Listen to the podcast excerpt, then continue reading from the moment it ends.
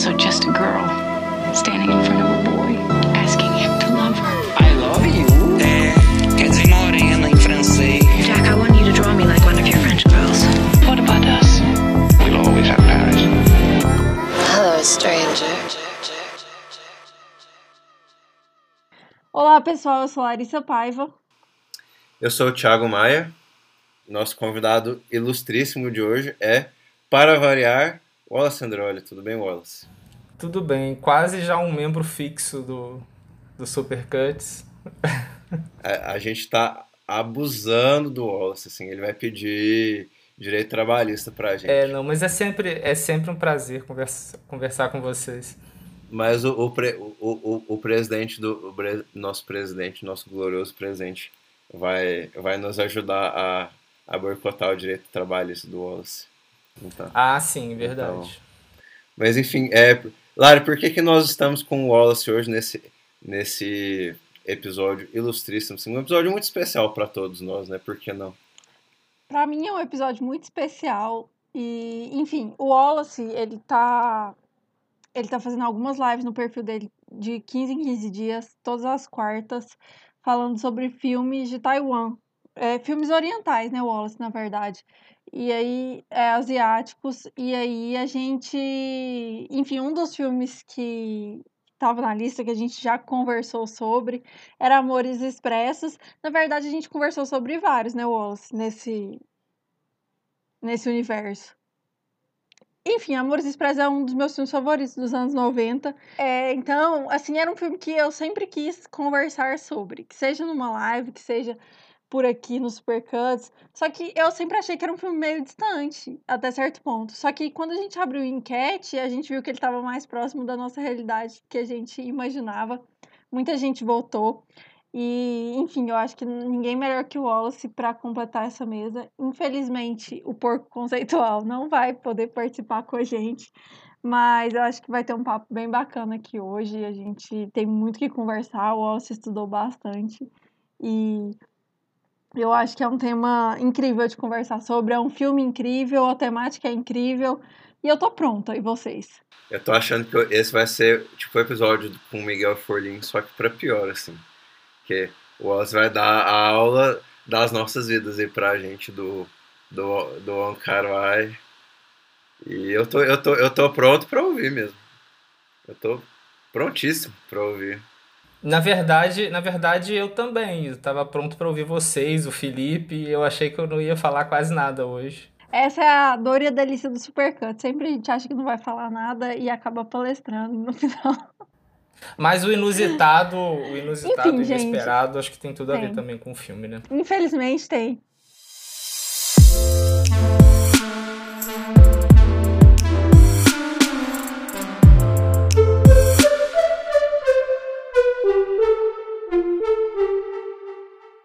Eu vou, Wallace, eu vou começar te perguntando é, qual que, assim, o Wong Kar Wai, obviamente, assim, a gente quer trazer um contexto mais geral de cinema oriental, assim, tipo, a gente pode e deve falar de outros diretores nesse programa de hoje, diretoras, né?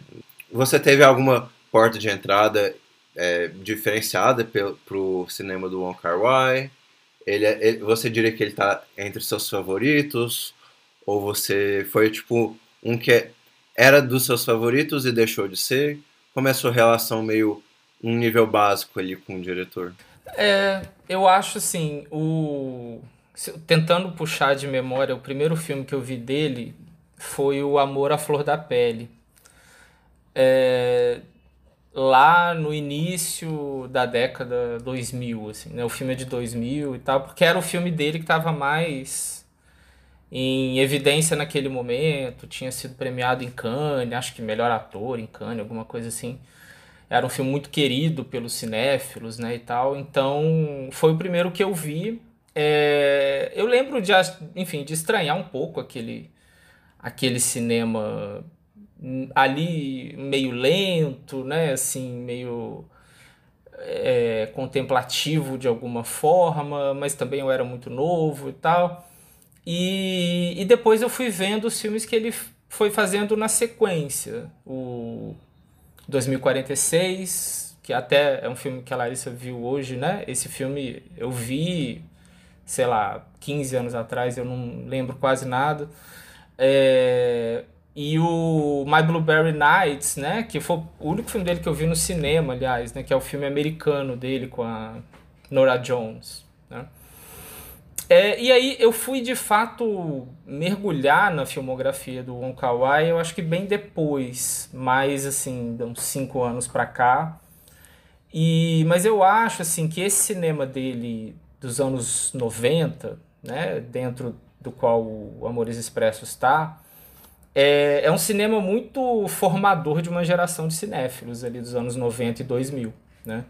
É, por uma série de questões, assim, acho que a gente vai discutir isso com mais calma depois, mas ele tem um elemento pop ali que, que é muito sedutor, eu acho, para esse esse cinéfilo que está buscando um cinema um, um, pouco diferente do hollywoodiano, é, mas que também não é aquela coisa de um estranhamento total, né? Um cinema que tem ali um certo, uma certa uma certa ponte com esse cinema mais popular, esse cinema mais comercial, mas ao mesmo tempo propondo ali uma série de questões é, existenciais, ligadas sobretudo ao, ao amor.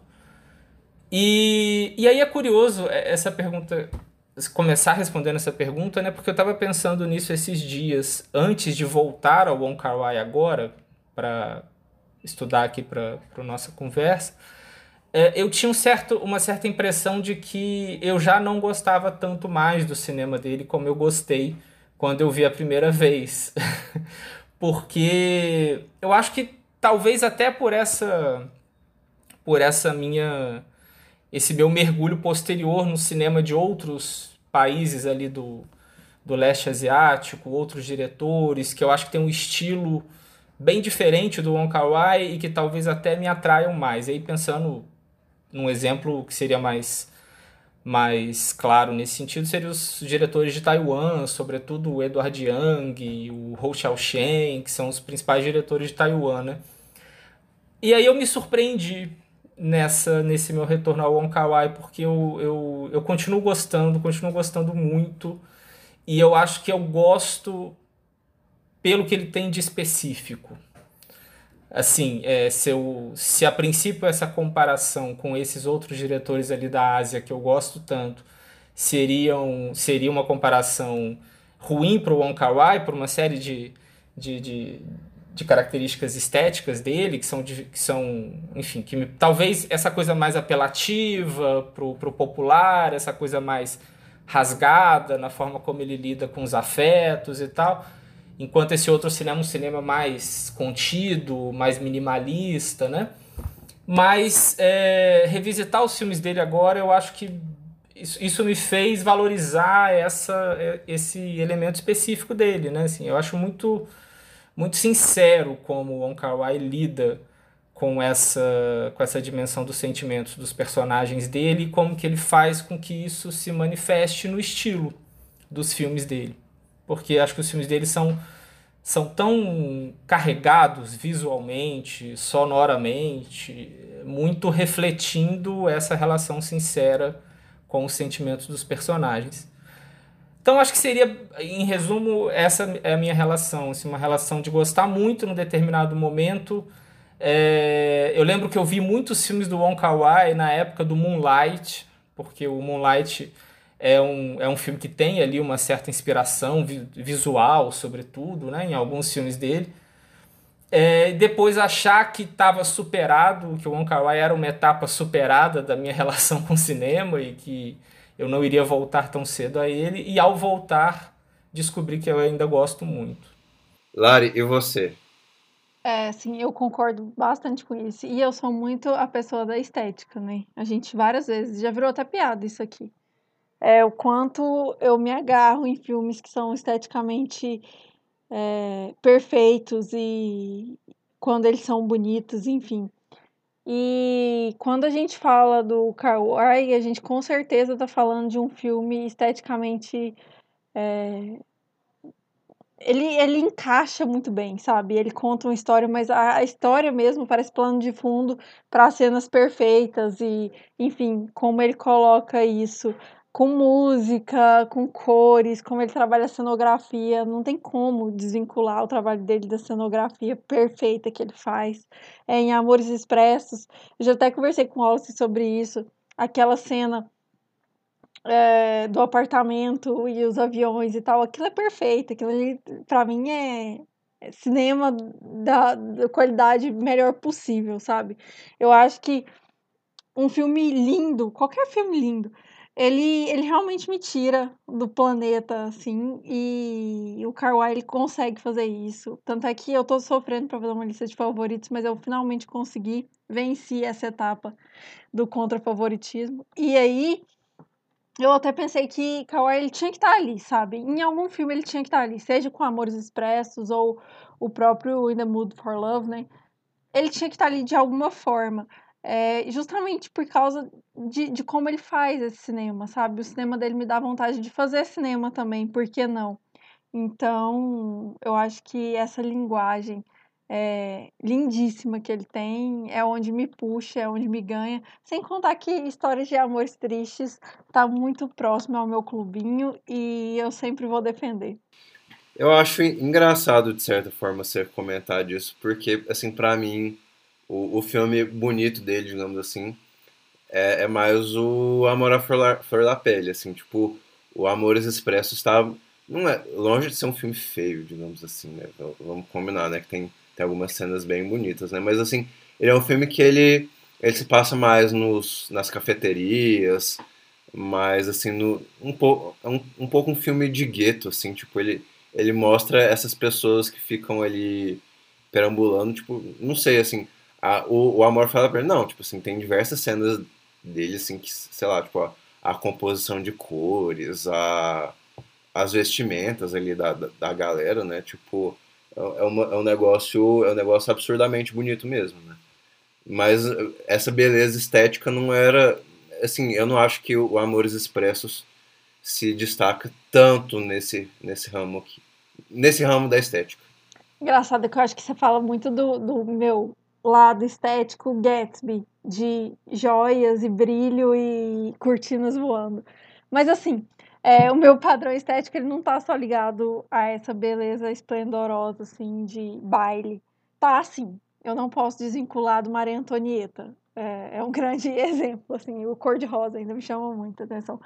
Mas em Amores Expressos eu consigo ver essa beleza é, nas cenas, principalmente quando você para, sabe? Eu acho que o Amores Expressos é um filme que em qualquer cena que você pega ali no Instagram, você vê beleza em todas elas. Todas elas. Seja na lanchonete, seja na troca de olhares. Aquela cena do bar é icônica, assim, aquela cena do bar, ela é linda, linda, linda. Então, assim, depois que a gente, quando a gente começar a falar de fato do filme e entrar em detalhes, a gente pode falar sobre essas cenografias ali. Eu acho que quando o espaço conta muito, tem gente assistindo a gente, e eu confesso que eu achei que a gente estava offline. É, quando. Até perdi o rumo aqui. Quando tem uma cena, um espaço que conta um spa, uma história, mais do que os próprios personagens daquele apartamento, ele conta uma história maior do que o próprio policial conta, sabe? A história de quem esteve ali, quem deixou. Então, assim, eu acho que eu tenho um apelo estético nessa, nessa, nessa forma também, nesse formalismo, não só é, de bailes e purpurina, apesar de que eu sou vendida e passo pano pra purpurina, sim. É, eu acho que é, eu entendo isso que você fala do apelo estético. É, eu, eu, entendo também o que o Thiago falou do. O, acho que o In the Mood for Love é um filme que que chama muita atenção para a beleza das cenas, até por ele usar muito câmera lenta, né? Enfim, ele tem toda uma reconstrução de época ali também, tem todo um cuidado visual nesse sentido para tornar as imagens daquele filme imagens muito marcantes, quase é, papéis de parede, né? Assim, eu, aliás, eu, eu revi essa semana também o Felizes Juntos, que é o filme dele anterior ao, ao In the Mood for Love, e eu também percebi isso. Assim, tem momentos que são é, visualmente muito devastadores, assim, muito impressionantes. Mas eu entendo isso que, que a Larissa falou do, do, desse apelo estético, dessa força estética, também do Amores Expressos, acho que no sentido de ser um filme que, mesmo que os planos não sejam é, deslumbrantes, como são eventualmente os do Amor à Flor da Pele, mas é, é, é um diretor que está sempre usando o visual para expressar muito su, o seu conteúdo, né? assim, os sentimentos dos personagens. Então eu acho que esses filmes eles são muito esse, o Fallen Angels, né, que é o filme seguinte também, são filmes muito carregados esteticamente. E essa estética ela é muito expressiva, né? Expressiva do, do lugar que aqueles personagens estão ali da cidade, daqueles espaços pelos quais eles andam, mas sobretudo dos sentimentos que eles, que eles nutrem ali naquele, naqueles breves momentos que a gente vai acompanhar, né? Então eu acho que eu acho que é, o Kar Wai tem isso, né? Assim, mesmo que a gente não possa sempre caracterizar os filmes dele como bonitos visualmente, né, deslumbrantes, mas é, acho que eles sempre são muito marcantes visualmente. Peraí, eles são bonitos. Eles só não são deslumbrantes e, enfim, eu queria uma palavra, assim, monumentais, poderia ser a palavra. É, ou ricos, ricos de, enfim, uma forma capitalista de se dizer. Mas eu acho que bonitos eles são.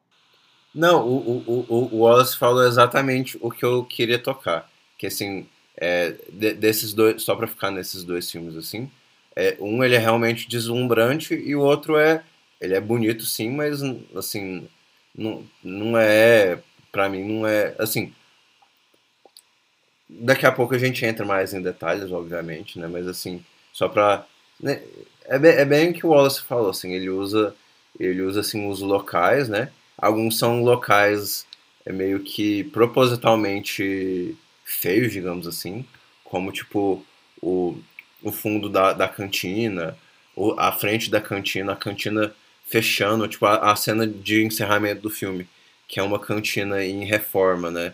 Ou mesmo assim a, a, o apartamento do, do segundo policial, é, ou os becos que são feitos de perseguição ali no primeiro ato do filme, né? É, eu acho assim, cada cena fala muito, né?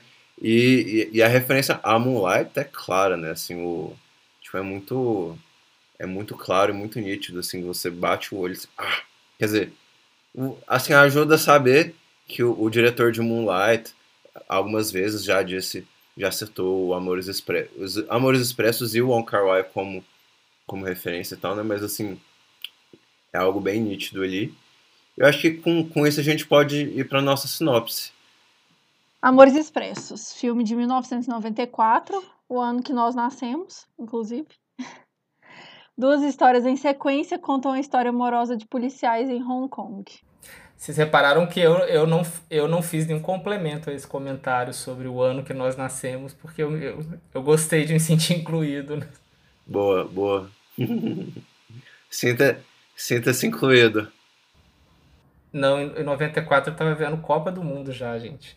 Mas enfim, é... eu acho que é isso mesmo, assim. E, e, a sinopse é muito, é muito mínima mesmo, né? Assim, porque eu acho que é um filme que a própria, o próprio processo de realização dele partiu de um de quase nada, né? Assim, não sei se, se, se vocês chegaram a, a, ver alguma coisa sobre isso, mas assim, o, o Wong Kar Wai ele estava fazendo um outro filme que é o Ashes of Time, né, que é um filme de artes marciais, e ele teve que fazer uma pausa na pós-produção do filme. Tava muito, enfim, uma série de problemas que ele estava tendo ali na pós-produção. E, e uma, ele teve um intervalo de dois meses. E aí, nesses dois meses, ele, ele resolveu fazer o Amores Expresso, atendendo lá um, uma pressão do, do, da produtora e tal. Ele resolveu fazer. E ele pegou uma série de rabiscos que ele tinha, algumas ideias de roteiro que ele tinha, nada fechado. Vendeu pro, pro, pro estúdio a, o projeto como um filme de gangster que ele faria. E, e, e fez esse filme, que, enfim, não é um filme de gangster, né? não é um filme. Apesar de até ter ali na primeira parte, ele tem um, um resquício de uma história policial ali com aquela personagem da, da traficante de drogas, né, que usa peruca loura e tal. Mas fez um filme sobre esses, esses relacionamentos amorosos efêmeros ali, inesperados, com muito improviso, né? Aliás, parece que esse é um método de trabalho muito comum dele, né? Ele, ele costuma improvisar muito, ele costuma usar muito pouco roteiro, chegar no, no set com, com pouco roteiro, às vezes escrever os diálogos na noite anterior ou na manhã das filmagens e dar para os atores encenarem. Então, é, eu acho que essa sinopse mínima acaba refletindo o próprio essa própria característica do filme, tanto o seu processo de realização quanto o que ele acaba sendo, né? Assim, ele parece que é um filme ele é um filme sobre algumas coisas, mas é difícil a gente dizer exatamente sobre o que é, porque ele é um filme muito aberto. É, eu concordo, assim, eu acho que ele escolhe dois contos a princípio. Eu acho que esses amores, assim, assim como na vida real, entre aspas, eles se desenvolvem a partir do primeiro encontro, do primeiro momento. E a gente sente muito isso durante o filme, né? Como essas relações elas são construídas ao longo do filme. Não é algo. Você não espera que algo aconteça ali de imediato.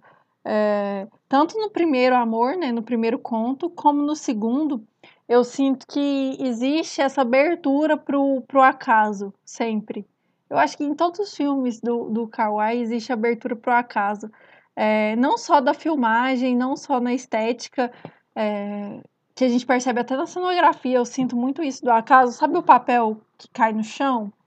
Ou a folha que cai no chão em algum momento e essa folha ela fica ali? Eu sinto bastante isso até em como ele escreve, em como ele monta um filme. O filme ele que, ele que escolhe como ser montado, praticamente, não é ele que resolve isso. Então, acho que tem uma palavra que eu posso dedicar a esse episódio, é o acaso. Não, acho que tem tudo a ver com o cinema dele, né? E, e é interessante porque os próprios personagens. É... Bom, esse filme, esse filme ele tem dois, como você disse, ele tem dois duas histórias que vão se conectar de uma forma, aliás, muito curiosa, né? Acho muito criativo também como ele conecta as duas histórias ali naquele aquele breve encontro que acontece naquele, naquele bar, naquela lanchonete ali, e a partir disso ele salta para uma outra história. Mas é, na primeira história, o próprio protagonista, né, o policial, ele tá o tempo inteiro em busca desse acaso, né? Interessante isso. É, quer dizer, não o tempo inteiro, né? Mas no, a partir do momento que ele ele cumpre lá aquele prazo que ele se dá, né, para para ex-namorada que terminou com ele retornar para ele, né, alguma coisa assim, ele, ele sai à noite buscando o acaso, né? Ele fala, eu vou me apaixonar pela primeira mulher que entrar aqui nesse bar, né? É, como se também as coisas, como se o acaso fosse simples assim, né? Como se o acaso é, esti é, estivesse a serviço da vontade das pessoas, e não é exatamente isso, né? É, e aí o que é interessante é que na segunda história, sim, né, o, o acaso toma conta completamente da relação daqueles personagens. Aquele personagem não está em busca de um novo amor, pelo contrário, ele está sofrendo ainda pela, pela perda da, da namorada. E, e aí o acaso vai colocar na vida dele aquela, aquela moça que trabalha na lanchonete e ele vai inclusive demorar para perceber isso, né? Sim, sim. É algo. É, é, um pouco da surpresa do filme, né? É essa, assim, essa desconstrução, né? De você ter um personagem que, sei lá, é, vai ser meio, meio doido, meio abusivo, né? Não, não abusivo, não abusivo é uma palavra forte, né? Mas assim, no mínimo, no mínimo, sei lá, bizarro, né? A pessoa invadir a casa e tal e, e, e nascer algo genuinamente bonito, né? Disso, né? E como ele vai preenchendo assim essas lacunas emocionais também. Ela vai preenchendo as lacunas, gente. Não é ele que preenche, ele não preenche nada. Ela vai se infiltrando onde ela vê espaço e, e vai, enfim, vai manipulando o sistema ali para ele se apaixonar por ela, ou enfim, sei lá, para ela ocupar um lugar na vida dele que tava vazio. E sei lá, eu acho que aqui eu acho que ele começa trabalhando com esse acaso. E aí ele vai se desenvolvendo para quando o acaso não é suficiente. E quando você tem que trabalhar junto ao acaso para fazer as coisas que você quer acontecerem. E nesse segundo conto a gente já percebe a esperteza da menina ali, que ela já gosta dele, né? Então, assim, ela quer aquele lugar, ela quer aquele espaço. O que fazer para estar ali? O que fazer para pertencer àquele universo? Então, assim, é você unir o útil ao agradável, né? O acaso, a sua esperteza e entrar ali. Eu acho que tem muito disso. Eu acho que o filme ele caminha muito para esse lado, sabe? Eu, eu gosto muito. Eu, eu acho que eu vou sair gostando mais ainda. É, tem uma, uma, uma coisa que eu li num texto, tô até procurando aqui quem é a autora. É Amy Taubin. Foi um texto que o Felipe me mandou sobre esse filme e que eu achei muito muito legal, assim, como ela, ela diz que o, é, parece que o, o Wong Kar Wai, ele tá nesse filme procurando uma história de amor para contar, né? E aí, quando ele muda de uma para outra, é quase como se ele estivesse fazendo ali um jogo de tentativa e erro, né? Ele viu que aquela história daquele rapaz, do, do primeiro policial, né? O policial 233, eu acho, né? É, não ia não ia caminhar ali, porque o que ele a tentativa que ele faz de se apaixonar por aquela mulher no bar à noite e tal, é, se resume no fim das contas a ela deixar uma mensagem no bip dele e essa história não vai a lugar nenhum. E aí é como se o Wong Kar Wai percebesse, bom, essa, essa história acabou, eu não tenho para onde ir, deixa eu tentar outra, né? E aí ele resolve começar outra história. E nessa outra história, aí sim, eu acho que ele consegue fazer, encontrar esse esse nascimento ali de um, de um romance, né? E aí, nisso, isso que, que você falou é muito legal, né? Assim, de como que ele vai de fato acompanhando como que essa mulher vai plantando os elementos ali na vida do daquele personagem para para que ele se apaixone por ela. Né? Ele demora a perceber, ele demora a se dar conta. Na verdade, ele, ele só vai realmente se dar conta quando ele flagra ela dentro da casa dele né? E aí tem aquela toda aquela sequência depois, ela dormindo, né, na, no sofá, e aí ele vai aos poucos se dando conta do que está acontecendo, do que, que ele está sentindo. Né? Mas é, ele demora para perceber isso, apesar dela estar tá ali o tempo inteiro deixando pistas. Né? Ela chega a deixar um retrato dela no, no mural de fotos, né? troca o, o bicho de pelúcia, é, enfim, limpa a casa, né? Faz uma série de, uma série de, de coisas ali na, na casa dele para que ele perceba, mas ele demora a perceber. E quando ele percebe. E é muito curioso também, né? Porque o, o. Aí quando ele percebe, ela dá um pequeno golpe nele, assim, né? Ela resolve é, sair, né? Viajar e, enfim, deixar ele um tempo ali com aquele com aquele sentimento. E aí ela vai voltar um ano depois. Né? Eu, eu gosto muito, até quando ele fala que a casa tá chorando. Vocês lembram dessa, par dessa parte? É... é... Ah, então, deixa Pode eu falar. só. Pode falar. Não, é porque você tinha falado lá atrás sobre essa coisa, sobre aquela cena do avião, né? É, e aí eu tava pensando, e essa cena da casa chorando também acho que tem a ver com isso, nessa coisa do de como ele é ele é um diretor. É, não, como que ele é um diretor que carrega tanto nessa coisa do, do romantismo, e isso é feito de uma forma muito sem qualquer vergonha, assim, né?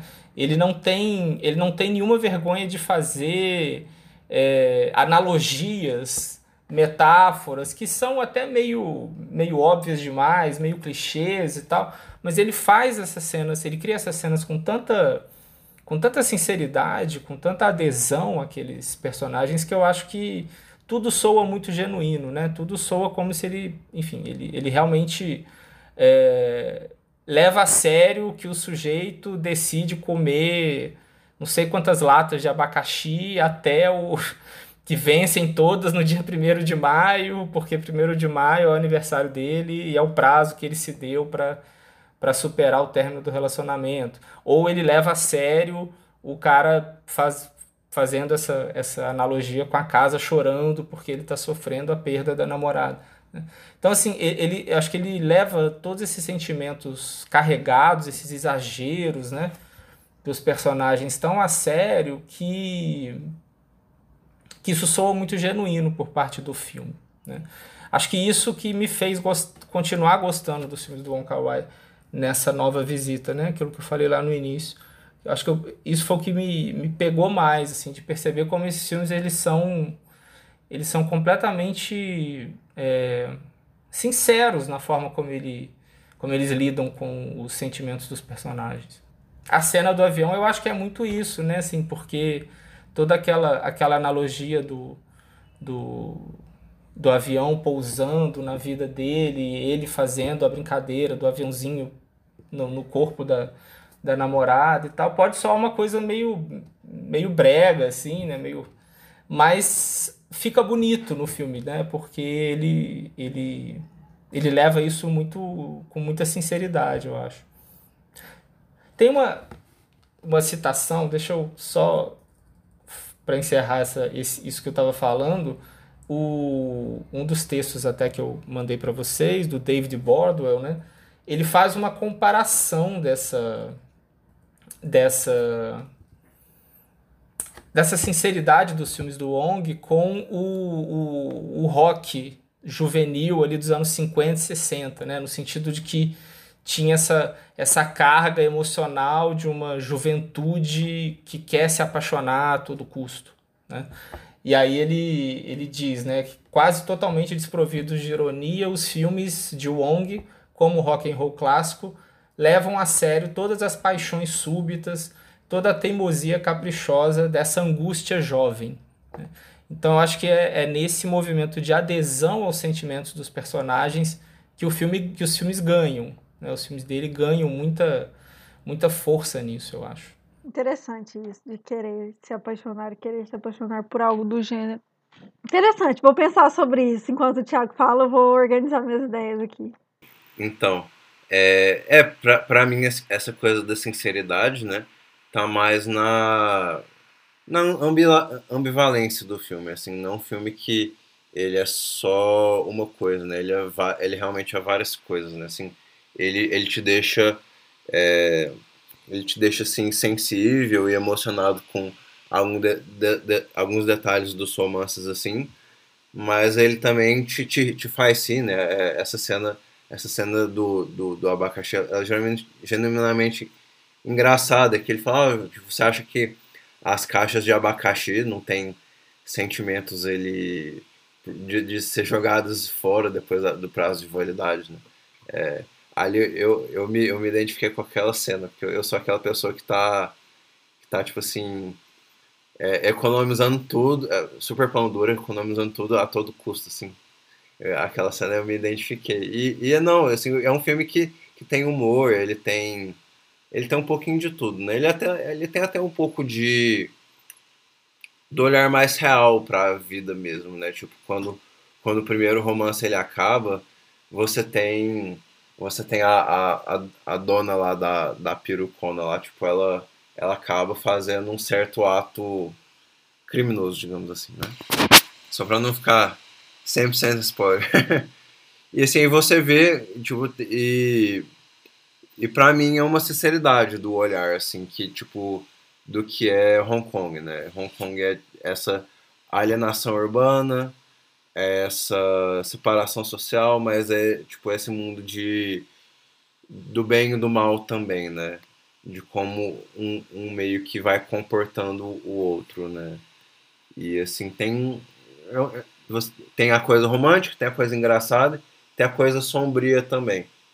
É, na, na primeira história da, da, da, da mulher tem uma certa índole questionável e na segunda história um pouco da um pouco da garçonete barra cozinheira, sei lá o que, ser uma personalidade mais obsessiva, é uma, uma, perso uma personagem assim que, que segue, que assim, de certa forma quebra a lei, porque ela invade a casa, né? É, então, assim, tem essa coisa da moral, mas que, que é, inclusive, assim, a gente pode trazer a nossa conversa anterior sobre encontros e desencontros, né? Que a Sofia Coppola filmou, conseguiu filmar essa Tóquio de contradições, é, sem, sem um olhar moralista para a coisa, né? E o, e o Wong Kar Wai, ele ainda mais assim, com ainda mais habilidade que a Sofia Coppola, ele consegue também fugir dessa dessa moralidade, desse moralismo barato, né?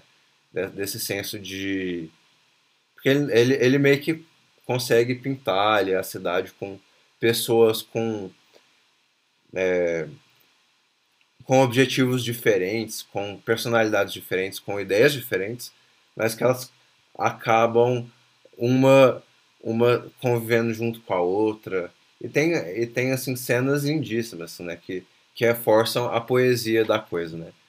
É, eu acho que a, eu concordo com o, o David é, David Bor, Bor, Bornell né é, eu concordo com essa análise dele quando ele diz que assim acima de tudo, o Wong Kar-ai é um cineasta po poético, né?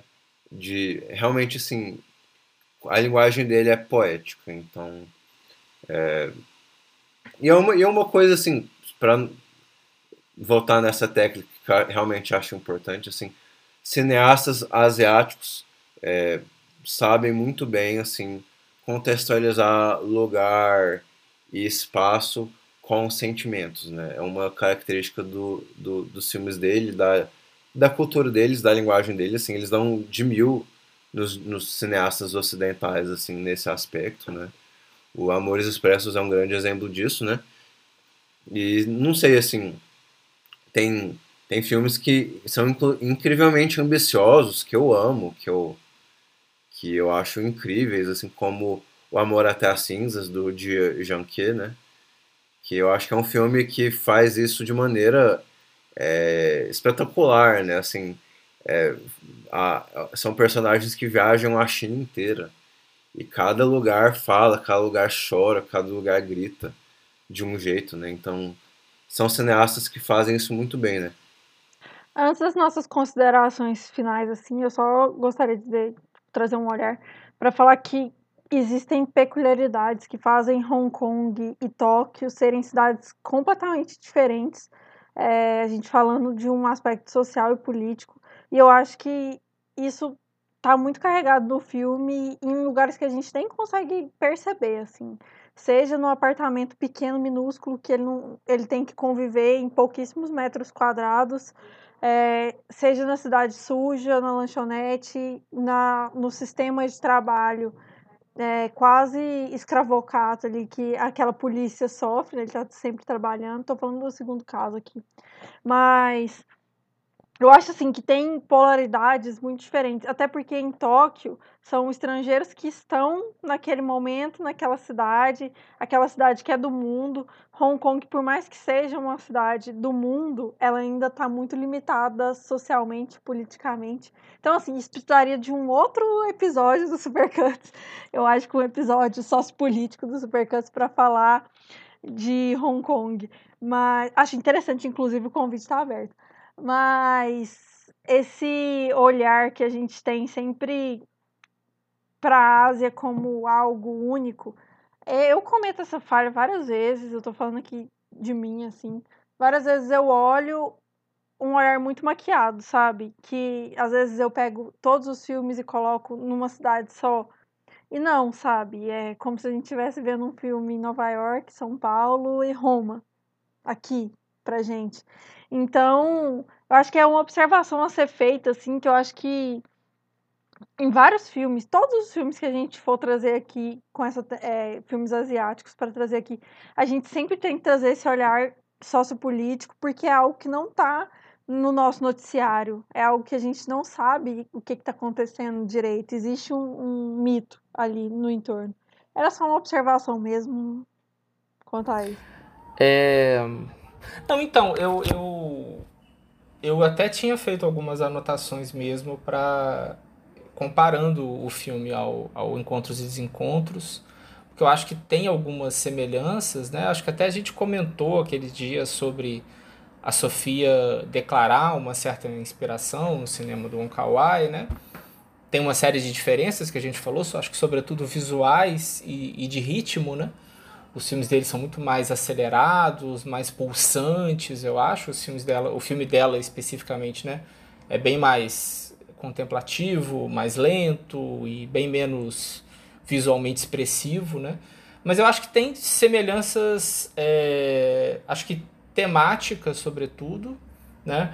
É, e aí, é, mas eu concordo também com isso que a Larissa falou. Eu acho que o, é, é muito importante a gente considerar essas especificidades de cada país e porque de fato são, são diferentes, né? São experiências específicas que cada, que cada país e cada cinema vai, vai trazer, né? Por exemplo, os filmes de Hong Kong, é, os críticos os teóricos de cinema que analisam os filmes de Hong Kong muitas vezes vão tentar é, fazer, sobretudo os filmes dos anos 90, vão fazer uma certa analogia entre essa essa aceleração da vida dos personagens, essa busca por um por um por fazer algo antes que um determinado prazo termine, com o próprio contexto histórico de Hong Kong, né? Porque Hong Kong tinha uma data em 1990, que era 1997, para voltar a pertencer à China. Né? Hong Kong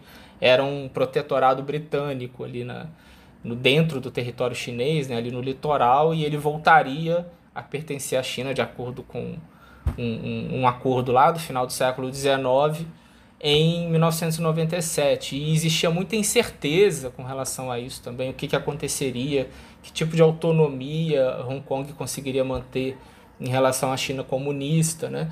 Então, sendo que Hong Kong era um país, é, um, quer dizer, não um país, né, mas um, um, território ali marcado por uma economia muito aberta, ultracapitalista. Né? Então, como que Hong Kong se comportaria, que tipo de liberdade conseguiria manter dentro da China comunista após essa reintegração, né?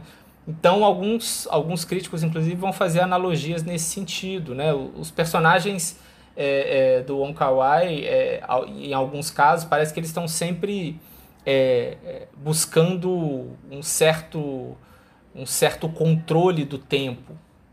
Né? Assim, é, no caso do, do Amores Expressos, acho que isso se manifesta na própria, nessa própria coisa do prazo de validade que o personagem do, da primeira história estabelece para o seu relacionamento, né? para ele superar o término do seu relacionamento.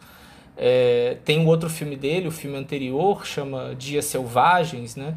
Que logo no início é, tem uma, um encontro entre, entre dois personagens, um homem e uma mulher, e esse homem começa a, a, a flertar com essa, com essa mulher de uma forma bastante incisiva, né? E, e no fim das contas ele, ele, ele diz para ela né, que ele, ele pede que ela que ele diz para ela que naquele minuto em que eles estão conversando, né, e aí ele fala hoje dia tal do ano tal, na hora tal, é, eu vou eu vou eu sempre vou lembrar desse minuto por sua causa, né? Então ele tenta capturar aquele momento, né? através dessa, dessa postura na relação com outra pessoa. Então parece que os personagens estão sempre buscando essa, esse controle do tempo. Né?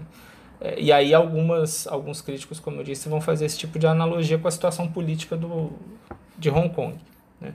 Agora, é, eu ia falar do, do Encontros e Desencontros, né? porque eu acho que esse, inclusive, a gente pode tratar como um ponto de contato entre os filmes. Né?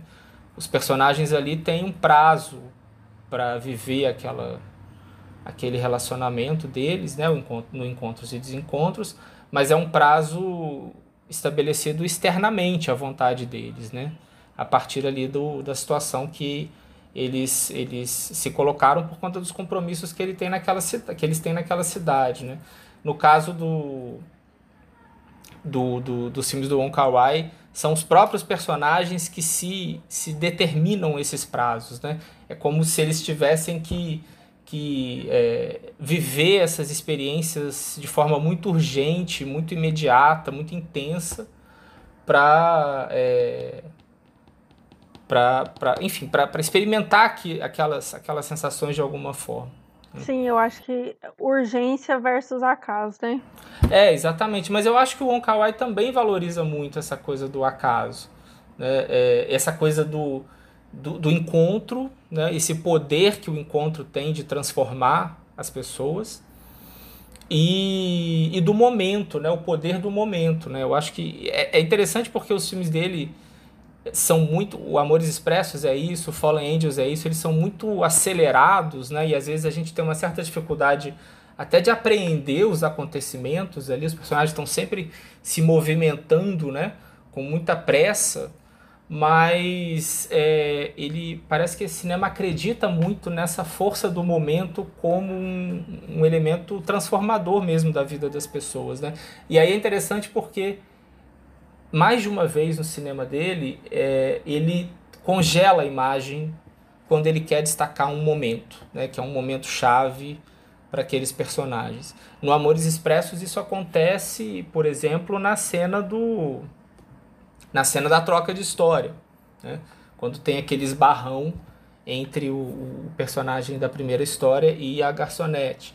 É, eu, no Felizes Juntos, por exemplo, tem uma cena que e, o, o protagonista ele, ele vai se despedir de um rapaz por quem ele nutre ali algum afeto, só que esse rapaz, é, enfim, ou não sabe que ele é homossexual, ou enfim, não, não se assumiu totalmente, e aí eles se cumprimentam, eles apertam as mãos, né? E é o único momento em que eles têm um contato físico propriamente. E aí o, o Wong Kar Wai congela a imagem ali por alguns segundos esse, esse, esse aperto de mãos, justamente porque é essa, é essa ideia de que numa vida tão acelerada, de relações tão fluidas, né, esses pequenos momentos é, vão transformar as pessoas e vão ficar marcados para sempre nas, na, na memória dessas pessoas. Minha consideração final é um agradecimento à Larissa, porque é ela que me mostrou o Wong Kar Wai, de maneira geral, assim. E agradecimento a ela. É, eu, eu também gostei bastante do filme. Eu é, várias coisas do filme me agradaram, assim, é, não, não, tem, não, tem, não tem um porquê ficar repetindo assim, mas eu, eu, eu, te, eu só endossaria aos nossos ouvintes, assim, um pouco do que o Wallace comentou, de ser um filme ali relativamente acessível, de não ser necessariamente o filme um filme mais complexo, assim, dá, dá, pra, dá pra assistir e gostar, até porque ele não é um filme longo, né? E, assim, tipo, sei lá, a gente jamais falaria isso sobre outros filmes que a gente gosta, como, sei lá, O Elefante Sentado Quieto, né? Esse é o contra, esse é o contra-exemplo, né?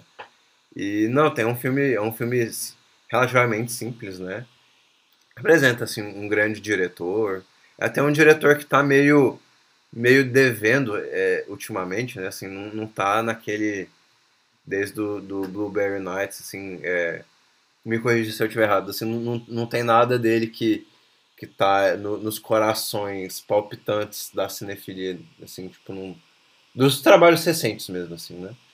Mas, assim, se você for pegar o cinema dos anos 90, o Amor à Flor da Pele, acho que, assim, tem muita coisa boa, e assim, continuem escutando gente como, como o próprio Wallace, que faz as lives deles de, de cinema asiático e tal. Eu tô, eu tô aprendendo muito com você e com a live nesse cinema que eu também eu nem eu me sinto eu me sinto assim um grande admirador, mas eu também me sinto é, relativamente novo.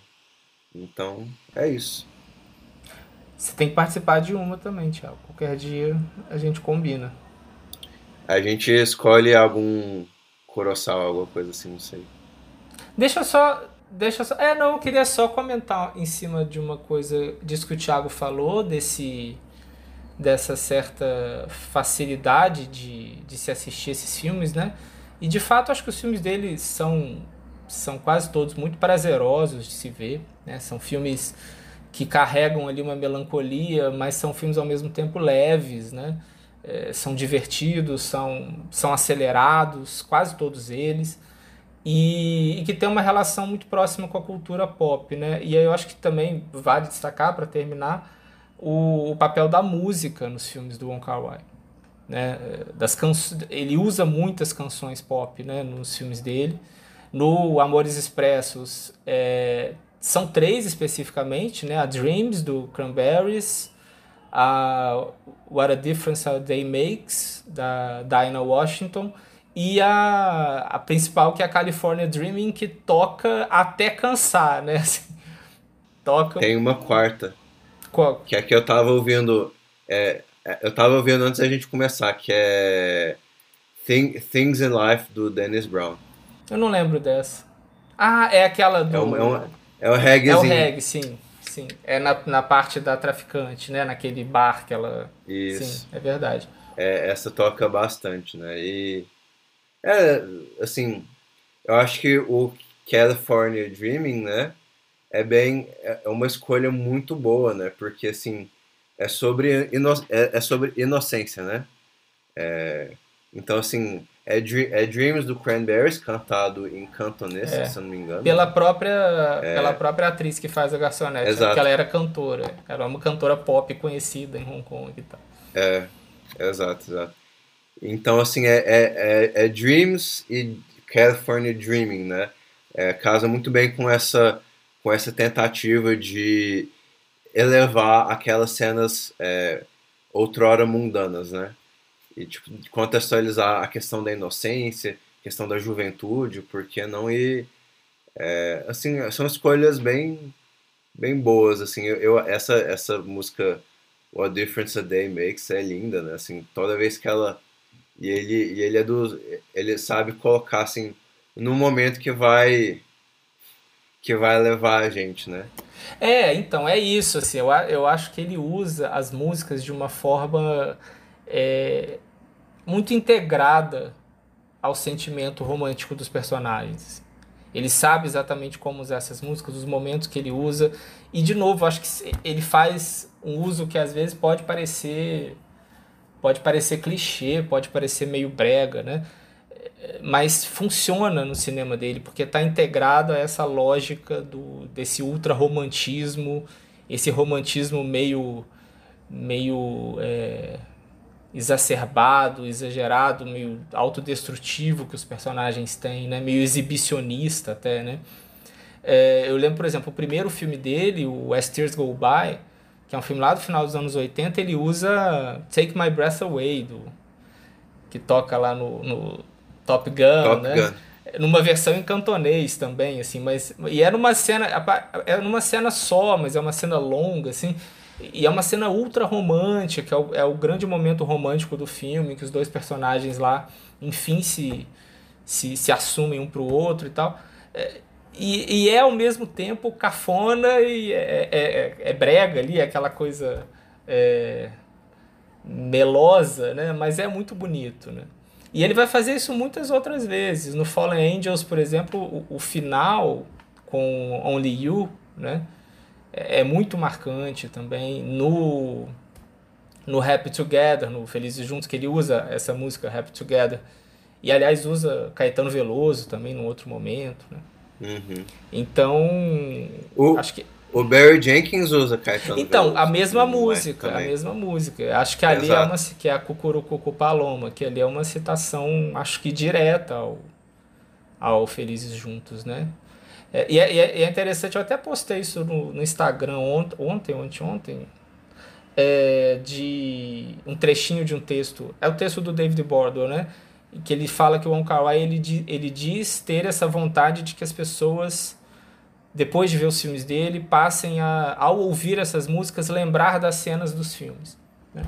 E eu acho que ele consegue isso muito bem. assim. Eu, eu, eu, aí eu até falei, né? Eu não consigo ouvir Only You e não lembrar da cena final do, do Fallen Angels com o, o, o casal lá na, andando de moto. Né?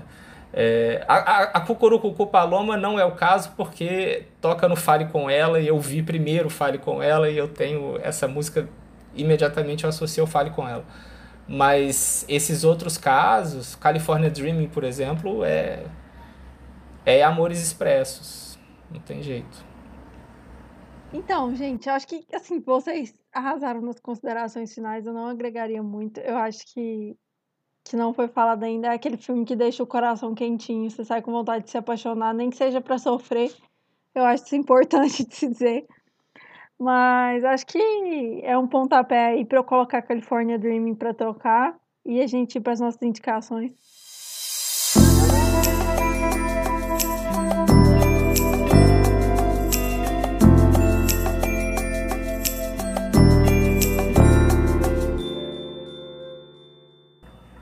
Então, eu sempre abuso e indico mais de uma coisa, né? É, eu vou indicar três, na verdade. Eu vou indicar um filme que é o que entrou na Netflix, acho que essa semana ou semana passada, que para mim é um dos melhores filmes da década passada, que é o Trama Fantasma do Paul Thomas Anderson. Trama Fantasma, detalhe, Trama Fantasma tem episódio no Supercuts. Volta lá no nosso feed e procura que tá lá. Vou indicar minha live de amanhã sobre Han, do Akira Kurosawa, com o Felipe Leão, amanhã às 19 horas lá no meu perfil do Instagram, arroba E vou indicar o Olhar de Cinema, Festival de Cinema de Curitiba, que começa no dia 7 de outubro, online. E, enfim, é o, eu costumo dizer que é o meu festival de cinema favorito. Eu estou acostumado a ir no festival. Esse ano não tem como, os festivais não estão acontecendo presencialmente, mas ele vai acontecer online agora e vale muito a pena, com certeza. Ano que vem a gente tá lá, hein? Passar frio em Curitiba nessa época do ano.